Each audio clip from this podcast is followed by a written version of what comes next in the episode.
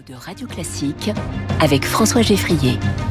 Au travail chaque matin avec vous, Quentin Périnel, bonjour. Ah, bonjour François, bonjour à tous. Journaliste au Figaro. Aujourd'hui, vous nous parlez d'un sujet de management qui tient presque de la géométrie. Eh oui François, au travail ce matin, nous allons parler de la symétrie des attentions. C'est un concept que je vais vous expliquer évidemment, euh, mais aussi un baromètre annuel dont l'édition 2023 vient de sortir qui révèle énormément d'enseignements dans ce constat.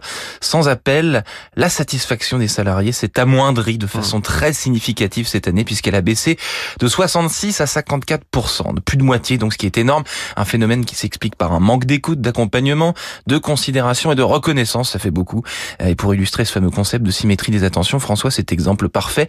Plus de la moitié des salariés estiment que la satisfaction du client est plus importante que la leur, ce qui, pour le coup, révèle une grave dissymétrie des attentions. On n'a pas justement coutume de dire que le client est roi, euh, Quentin, il ne devrait pas l'être mmh, Si, François, évidemment. Soit il décide d'acheter ici, soit il décide de dépenser son, son argent ailleurs.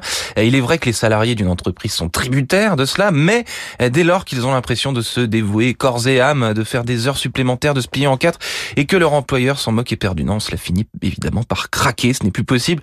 Selon ce sondage mené auprès d'un échantillon d'environ 2000 salariés représentatifs de la population française, c'est 46% des salariés qui estiment que leur travail et leurs efforts ne sont pas assez reconnus par l'employeur, un manque de considération significatif qui peut être préjudiciable dans l'engagement de ses collaborateurs, analyse l'enquête qui existe depuis 2014 et couvre tous les secteurs majeurs de l'économie. Comment euh, s'explique précisément cette insatisfaction? Eh bien, un manque de reconnaissance, c'est essentiel, je viens de le dire. Un manque d'écoute, manque d'accompagnement aussi par les managers. Euh, quand on leur demande si les managers savent prendre en compte les émotions des collaborateurs et les accompagner dans des moments importants, seuls 49% euh, répondent positivement. Les initiatives des collaborateurs sont le plus souvent non prises en compte et restent des, des semaines durant sur un coin de table.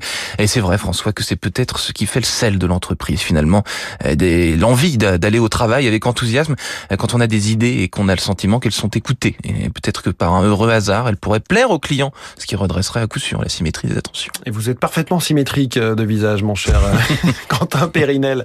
Avec nous chaque matin.